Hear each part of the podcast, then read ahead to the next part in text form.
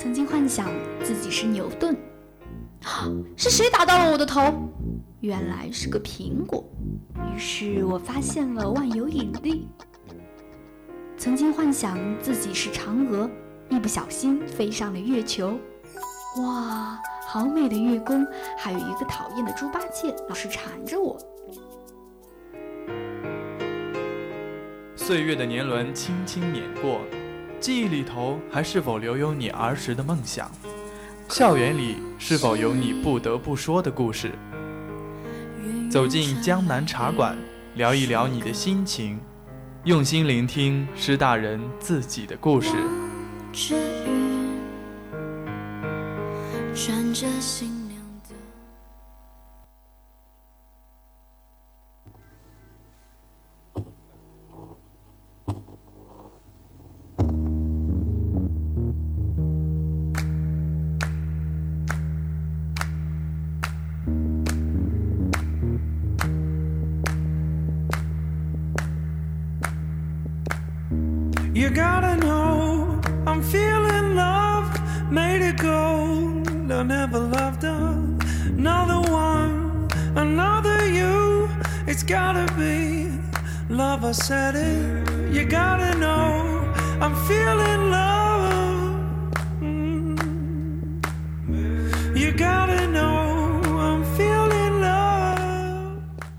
一次偶然的机会，他接触到了相机，接触到了摄影，从此便深陷其中，不可自拔。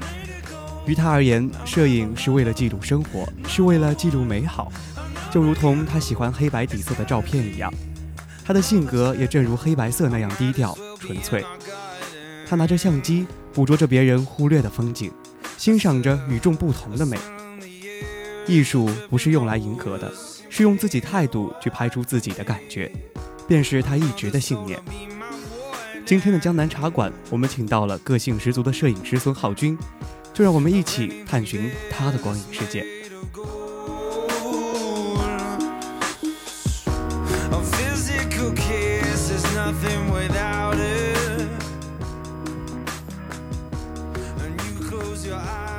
同样的，在节目的一开始，还是要请我们的嘉宾做一个简单的自我介绍。嗯，大家好，我叫孙浩军，我是行知学院文学分院汉服一二一班的一位大三的学生。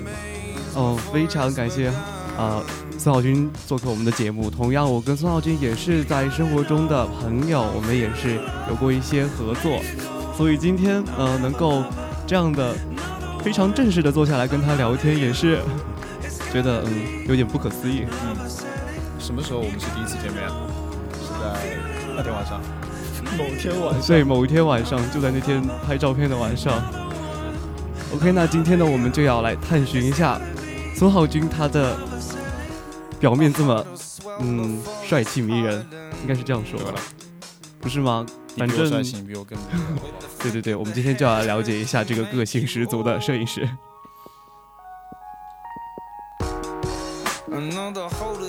所以，就大家的观念有一个呃非常呃直接主题的这么一个，就是你是一个摄影师，那到底是怎么样接触到这个摄影这一块的呢？嗯，我在我高中的时候，高一的时候，因为我爸爸。他也是一个很爱好摄影的人，嗯，然后他那个时候有很多相机，嗯，然后在我高一的时候，他买了那个时候新出的一款相机，然后在我高中春游的时候、秋游的时候，就会借他相机出去拍照片，嗯，然后那个时候就开始慢慢的，呃，在拍一些照片，但是那时候拍的照片好像好像也不怎么样，因为。相机的各种参数，还有拍照片的一些技巧，也不知道自己该拍什么，就是单纯的记录同学啊、风景啊之类的，就这样。然后现在看到以前的照片，就感觉自己很 所以也是因为父亲的关系，呃，算是有受到父亲的影响。对对对，是的。但是我爸拍的照片真的很烂。你有当面当面这样跟他交流过吗？有有，因为单反这个东西，其实你可以用单反拍出很多。有趣的东西，但是我爸他一直都是用自动挡。自动挡的话，就跟手机平时的拍照没什么区别。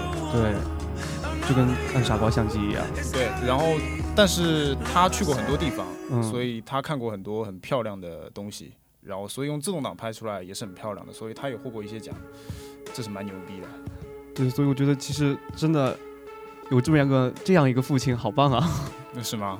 至少你不用花特别多的前期，不用花特别多的呃金钱。对对对对，那倒是没错。呃，然后我爸，我爸一开始他也反对我玩这个东西，然后后来，然后后来他因为这个单反很贵，嗯，他不舍得我用，然后他又给我了一个单电，就是很小的数码相机，然后那个时候我就天天带到学校来，然后同学发生了事，发生了什么事情都会拍一下。然后学校那个时候虽然禁止带手机，但是相机还是允许带的。所以是从高中开始就接触到了这个摄影这一块。对对对。那花了最多的时间，比如说呃，类似于高考结束之后，应该是有一段非常大的时间是空闲出来的。那个阶段，你有呃特意的去。比如说拍摄一些东西，或者是钻研一些拍摄的技巧嘛？对，主要是那个时候我爸他淘汰了这个相机，这个相机是尼康 D 九零，是两千零三年的发布的一块相机，然后在那个时候就已经非常落后了，但我现在还在用它。呃，我爸那个时候买了新样新相机，然后那个相机就被他冷落了，然后他就白送给我了，然后我就拿着说明书就开始看，呃，看了一些就是怎样拍照片，然后认识了相机里面的一些参数，然后就开始拍。然后高中的时候，高中毕业的时候，因为天天很闲，在家里没事情干，然后天天和朋友出去玩，然后就顺便拿着单反。然后白天出去拍照片，晚上回来看自己照片，然后再看呃相机说明书，然后慢慢慢慢慢慢就掌握了这台机器。所以在那个阶段拍的照片，呃，跟在之前比如说高一拍的人物照或者是风景照比起来，肯定会不一样，因为那个时候那个时候也买了一台电脑，然后会在网上看论坛。然后也看了很多历史上比较牛逼的摄影师他们拍的照片，我觉得这对我的影响还是蛮大的。慢慢开始现在好像会拍一些，会知道自己不会拍什么东西，知道自己会拍什么东西，嗯，就是这样。然后拍出来的也会明显，貌似有一些统一的地方，哦，就会有可能会。自己在那个阶段慢慢形成一个自己的初期的一个风格。对对对，是。所以你也是用那台呃尼康老式的尼康 D 九零，开始自己的这一段摄影之旅的一个启程，算是。对，然后现在还在用它，因为单反其实没什么区别。嗯。讲？现在不是有一个摄影比赛叫 IPPA 嘛？嗯。就是全国 iPhone 摄影大赛，用手机也可以拍出很漂亮的照片。对对对。所以说。这不是器材的关系，这是你脑子的问题。我还特地买了一个那个手机上加的镜头哦，微微距还是广角？哦，有微距有广角，还有个鱼眼的，就平时玩玩自玩玩这种小自拍或者怎么样，还是挺实用的。千千万不要用广角镜自拍，这样子会很难看的。嗯。那其实你刚刚也说到你那台老式的啊尼康 D 九零，嗯。也也是从那时候开始跟随你到现在，但是现在很多的人，比如说我们出去一个地方玩，或者说啊去出去怎么样呢，就会看到他们各种人手里拿着啊很高端的，对对对，我上次看到有一个有一个男的就拿了一个镜头那么长的，嗯，我都不知道他能够干什么，因为只是在外滩那边。对，长焦镜头，长焦镜头其实是用来拍人像的。对，就是长焦镜头它景深会特别长，就是说，简单来说就是长焦镜头对着一个人拍，呃，背景会特别虚掉，然后会呈现出这个人，会特写这个人。嗯，其实这些东西用手机也可以做到，完全没必要用这样高端的机器。对，所以现在的这样一个，我们时下也是一个很流行，大概说大家人手拿一台单反，但其实这种状况的话。呃，可能从我个人而言来讲，就是觉得会有一些过分的去追求某一些东西，嗯，而他忽视了摄影的本身，嗯，对，不知道你是怎么看的？呃，你讲的没错，因为我现在那天清明节吧，我看到那时候那几天天气也比较好，嗯，然后学校里面就就会有很多人，他们拿着你说的长焦镜头也有，普通的相机也有，嗯，好的相机、坏的相机都有，不过都比我的好，嗯，然后他们在那里拍。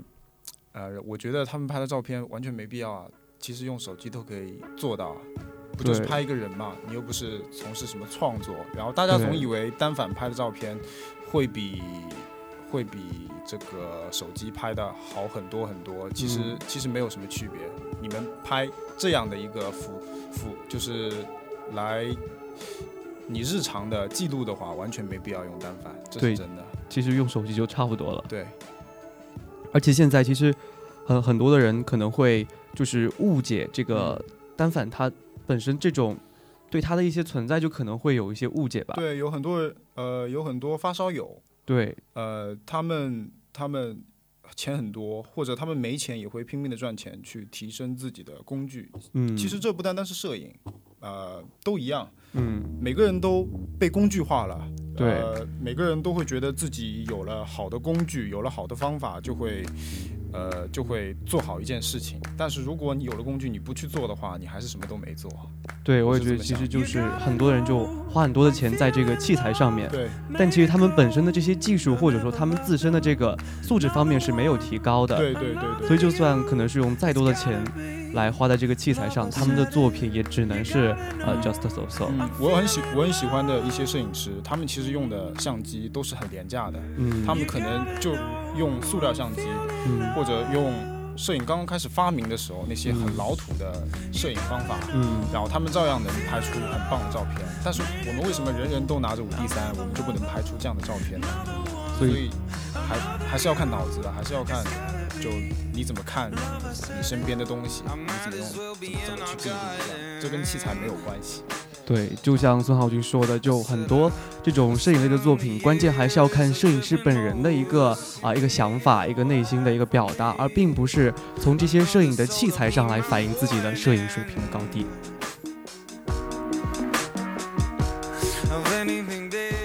那其实我也一直有一个疑问啊，你那么喜欢摄影，为什么你选择这么一个专业呢？呃，一开始。一开始我比较喜欢文学，我也不会，我也不知道，我有我也没有预料到我会在大学的时候这么喜欢拍照片。嗯，呃，我大学几乎闲暇时间我都去拍照了吧？对。然后专业课其实汉语言文学也没有，也不是让我让我想的这样，是专门精读文学之类的。它其实也是教你们技能而已。是，就是师范技能那些吗？对，但是看书我还是会看的。嗯，所以其实这个专业还是有一点帮助的，就是能够让你增加自己的阅读量，是吧？对对对对对，是。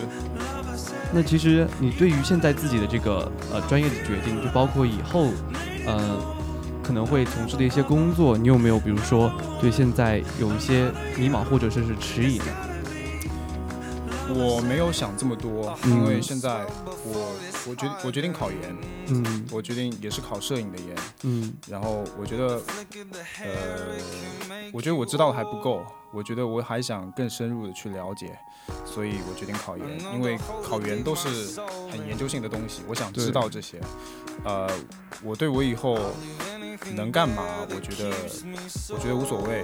如果如果我能当上一个摄影师，那最好，我可以做自己喜欢的事情。对。然后，如果我做了其他事情，比如说我去当老师，我去当公务员，但是我至少已经有了拍照片这个爱好吧。嗯。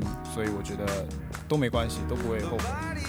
所以你也有为了这个目标，你去比如说参加一些比赛，或者说是。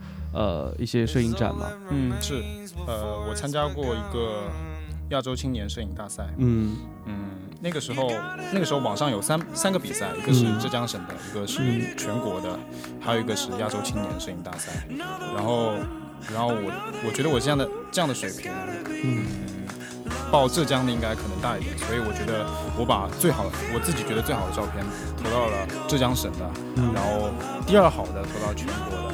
最差的投到了亚洲青年摄影大赛，然后结果就是亚洲青年摄影大赛要了我的作品，然后拿了一个三等奖，嗯，就这样。所以是当时自己没有预料到，没有预料到，但是呃，后来也后来也时不时的参加一些比赛，然后现在觉得其实比赛也没什么，摄影比赛其实就是一种投机取巧。对，因为现在很多的这种。呃，类似于摄影的也好，或者说一些设计比赛也好，都是为了知道一些特定的评委之后，他们就是特地的去逢迎那些评委的一些口味。对，这是一方面，还有就是摄影比赛，他每次都会定一个主题，嗯，然后你会发现很多摄影比赛的一等奖，他们拍的照片，你平时也可以拍出来，或者你的图库里面就出现过这样的照片，嗯，但为什么你没有？就是因为他们很迎合他们的主题，对，或者他们很正能量、很接地气、很符合主流价值观，然后嗯他们就可以拿一等奖，但你就不行。对，所以你后来也是选择尽量不参加，或者是少参加这样的比赛，对对吗？对对对，一本基本都不参加了。对，所以这也是我们说到的，这是一个个性摄影师的原因之一，就是嗯，忠于自己。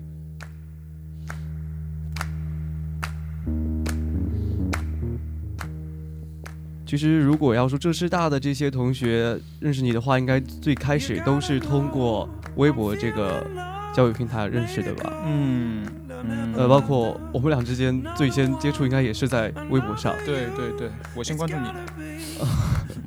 那个，其实应该有很多人对你的名字很好奇吧？正点凤嗯，对啊，有什么特殊的含义吗？啊、正点我不知道是什么意思啊，正点应该就是很正吧。然后凤，我想我以后的孩子一定要叫小凤，呃，因为我觉得小凤很好听，我很喜欢简单的名字，我不喜欢我这个名字。呃，我觉得就是比较简单的、比较有亲和力的名字，不管是男女，我觉得都可以叫小凤，我觉得这样很好，很棒。哦呃，他小名也可以叫小凤，他的真名也可以叫小凤，我觉得很舒服。然后在我没有这个孩子之前，嗯我觉得我自己的绰号那就叫凤呗。所以大家其实我不是很习惯于叫叫孙浩君叫他本名，而是喜欢叫他郑点凤，嗯，而且很多身边的朋友也都是这样叫他的。嗯，大概也就是。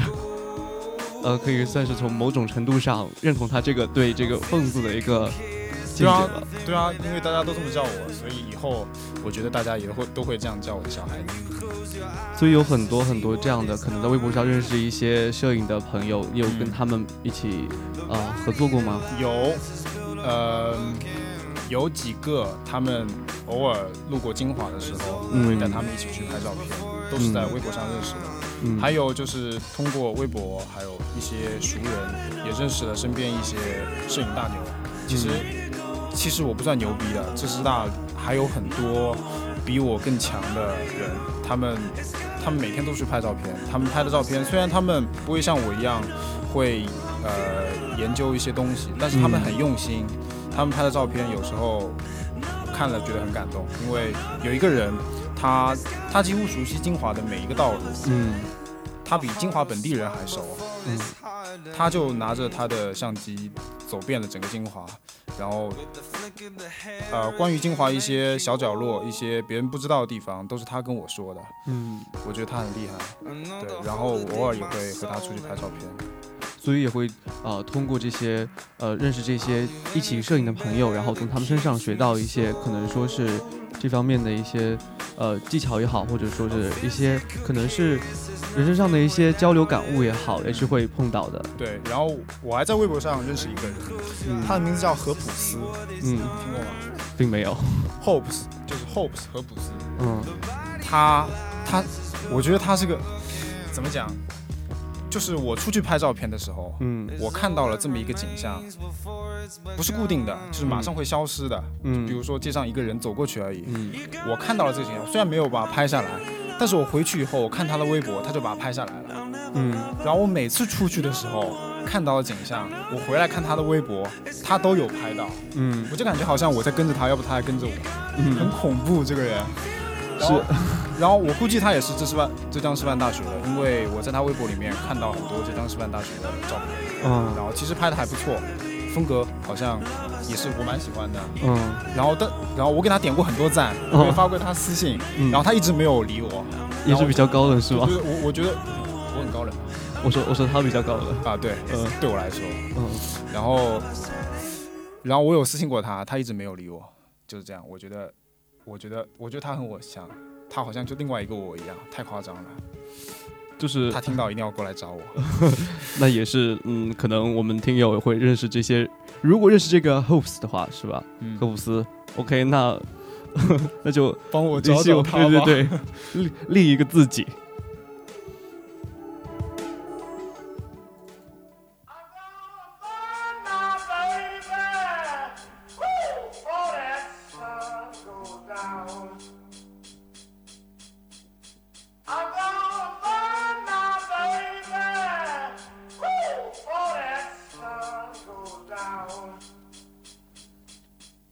ok 那刚刚也是聊了很多嗯让我觉得还蛮开心的一些话题啊。那其实大家都知道在做一件事情的时候当然不可能都是一帆风顺的。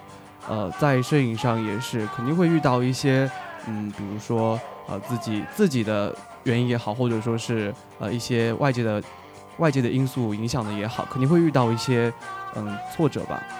对。怎么讲？比如，比如说我爸爸，我爸和我妈，他们一开始觉得我拍照这个东西其实就是一个爱好。现在每个人家里都有相机，每个人出去的时候都会拍照片。嗯。然后现在每个人手机都可以拍照，每个人都有钱去买自己的单反，何必要去研究的这么深入，或者想去做一个摄影师？嗯。然后还不如就是。找一个稳定的工作，考一个证什么的，接下来过平稳的生活。嗯，这是一点。然后后来，后来我不是获了几个奖嘛，我跟他讲，然后他们，他们似乎就有点认可了。嗯，就这样。因为怎么讲？我觉得我是一个蛮重家庭的人，我尤其是很有恋母情节。嗯，所以我爸妈讲的话，虽然我可以，呃，别人跟我讲这些话，我可以很有理有据的跟他说什么梦想啊、志向啊之类的。嗯，但是我爸我。我爸我妈跟我说话的时候，我就不知道该怎么回他们了。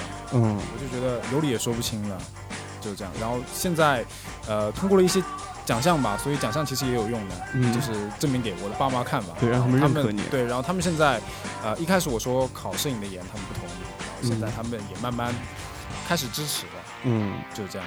然后，呃，其他应该没什么困难吧？我觉得我走的还可以。哦，我也是这样觉得的。那其实就像你刚刚说的，就是要呃，在一个方面就是要获得父母的认可，嗯，然后就像你刚刚自己提到的，你要考这个摄影的研的话，也是一个呃，现在大三呢，还有一年的准备时间，嗯，不止，还呃六个月吧，七八个月左右。哦，那就更少了。你会有呃去钻研一些摄影大师的作品吗？比如说自己最喜欢的摄影师。呃，有，呃，我最喜欢的是一个美一八几几年的一个，就是十九世纪的一个摄影师，叫安塞尔亚当斯。嗯，呃，你应该听说过黄石公园吧？嗯，美国的黄石公园，他是最早拍黄石公园的一个人。嗯，然后他的东西都是黑白照片。对对对。然后他为了他为了拍出那些风格，他做了很多研究。因为那个时候那个时候没有 PS，那个时候没有数码摄影，那个时候所有的。呃，所有的东西都是所有的，因为我们现在的感光，呃，怎么讲？数码相机里面有个东西叫感光元件，嗯，就是光通过镜头投到这个感光元件上面，然后它再转化成数字信号，然后变成了一张生成的一张照片。嗯，但是以前的话，完全是一个化学的原理。嗯，是一个很技术化的东西。每一张照片都是一张玻璃底片。嗯，你要拍几张照片，你要带，你就要带几张玻璃底片。嗯，而且这些玻璃底片在装到你的相机之前，是要在完全不见光的环境下进行的。嗯，也就是说，你要驾着驾着一辆马车，然后拖着一个暗房，嗯，到优胜美地这么海拔四五千米的那个山峰上面去拍照片，然后拍出来照片其实也不不怎么。呃，尽人意不怎么，他不怎么满意，然后他就发明了很多后期的调色方法，嗯，然后使天空变得更暗，使白云变得更有立体感，然后整张照片特别震撼。因为现在我们的风光摄影都是彩色的，我们觉得特别漂亮，但是他的黑白摄影也能震撼到你的眼球，嗯，然后他那个时候发明的技术一直沿用到现在。就是现在有很现在你是很多 A P P 里面也有安塞尔亚当斯风格，嗯，所以我觉得挺牛逼的，所以他也是有影响到你，呃，因为其实我看到你很多摄影作品也都是黑白的，对，然后我也经过大量的后期吧，嗯，对，然后恰恰黑白又是最难表达的一种，呃，算是嗯，所有应该是所有形式当中最难最难把握的一种方式吧，嗯。可以这么说，嗯，我可能是觉得我比较懒吧，因为，因为我不是学美术的，我对色彩没有什么概念，因为色彩是有很多搭配，对，很多组合，嗯，然后，呃，如果，因为我拍了很多，我有拍过，尝试着拍过很多彩色照片，但是不怎么满意，但是我也不知道我可怎么把它做的满意，所以我就干脆把它调成黑白。嗯，然后调成黑白以后，嗯，因为黑白照片其实黑白照片大部分都是没有黑没有白的，对，一般都是灰色，嗯，不同亮度的灰色。然后黑白处理黑白照片其实就是就是怎样处理这个灰色。灰度，对对对。然后灰度其实是一个很重要的颜色在摄影里面，摄影里面，比如说呃，比如说红色，嗯，如果这个红色的灰度值比较低的话，它就是淡红色，嗯，如果深一点的话，灰度灰度值比较浓的话，那就是亮红色。所以摄影灰色在摄影里面是尤其灰色在黑白摄影里面。嗯，也是受教了一番，我觉得听的有点入迷了。对对对，因为自己也不是特别的了解，而且被这样安利了一番之后，觉得嗯，这个黑丸照片还真的是有待有待我们去好好的研究一下。